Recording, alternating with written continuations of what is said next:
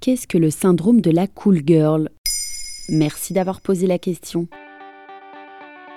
Dans How I Met Your Mother, Robin aime sortir, boire du scotch et fumer des cigares, tirer au pistolet. Elle est détachée des hommes et des relations, et à la fois, elle est extrêmement belle. Les hommes comme Ted ou Barney tombent fous amoureux d'elle. Ils disent même qu'elle est comme un autre mec.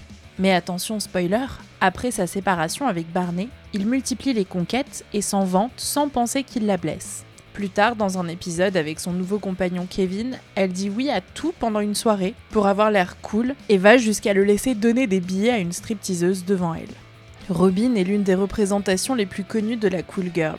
Mais cette attitude peut finir par être blessante et néfaste pour la personne et ses relations. C'est quoi exactement une cool girl? Une cool girl est une fille qui n'est pas jalouse, qui ne s'énerve pas, qui a les mêmes goûts que les hommes, comme le sport ou la mécanique. Et puis souvent, elle est très sexy selon les critères masculins. Elle a souvent été idéalisée dans la pop culture comme Megan Fox dans Transformers. Mais elle correspond surtout au male gaze, le regard masculin porté sur le monde et présenté au public, venant notamment du fait que les hommes dominent l'industrie culturelle. C'est par exemple quand la caméra s'attarde sans raison pour l'intrigue d'un film sur un corps féminin. Cependant, la représentation de la cool girl change, notamment dans Gone Girl de David Fisher, qui est inspiré du roman de Gillian Glynn, Une femme surtout dans le monologue inoubliable du personnage principal, Amy June. Les hommes disent toujours ça comme un compliment, non? C'est une fille cool. Être une fille cool signifie que je suis une femme sexy, brillante et drôle qui adore le football, le poker, les blagues salaces et qui joue aux jeux vidéo, boit de la bière bon marché, aime les plans à trois et le sexe anal, et qui s'empiffre de hot dogs et de hamburgers comme si elle organisait le plus grand gangbang culinaire du monde tout en gardant une taille 34 parce que les filles cool sont avant tout sexy. Sexy et compréhensive.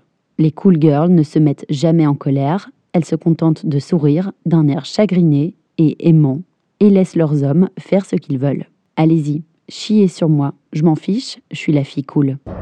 Mais pourquoi on parle d'un syndrome?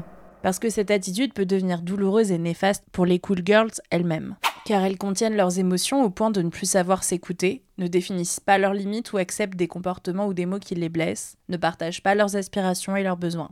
Elles peuvent se retrouver dans des situations amoureuses qui ne leur correspondent pas, comme des coups d'un soir ou des relations non définies. Bien sûr, certaines personnes peuvent se retrouver dans ce type de relations et les chercher, ou bien avoir naturellement des intérêts qualifiés de masculins. Mais attention à identifier que ce soit bien votre souhait. Mais que faire pour sortir de ce schéma?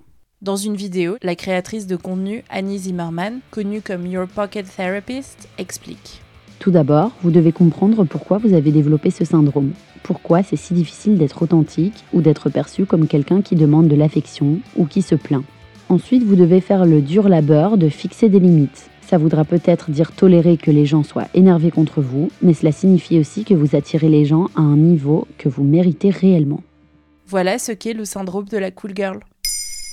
Maintenant, vous savez, un épisode écrit et réalisé par Antonella Francini. Ce podcast est disponible sur toutes les plateformes audio, et si cet épisode vous a plu, n'hésitez pas à laisser des commentaires ou des étoiles sur vos applis de podcast préférés.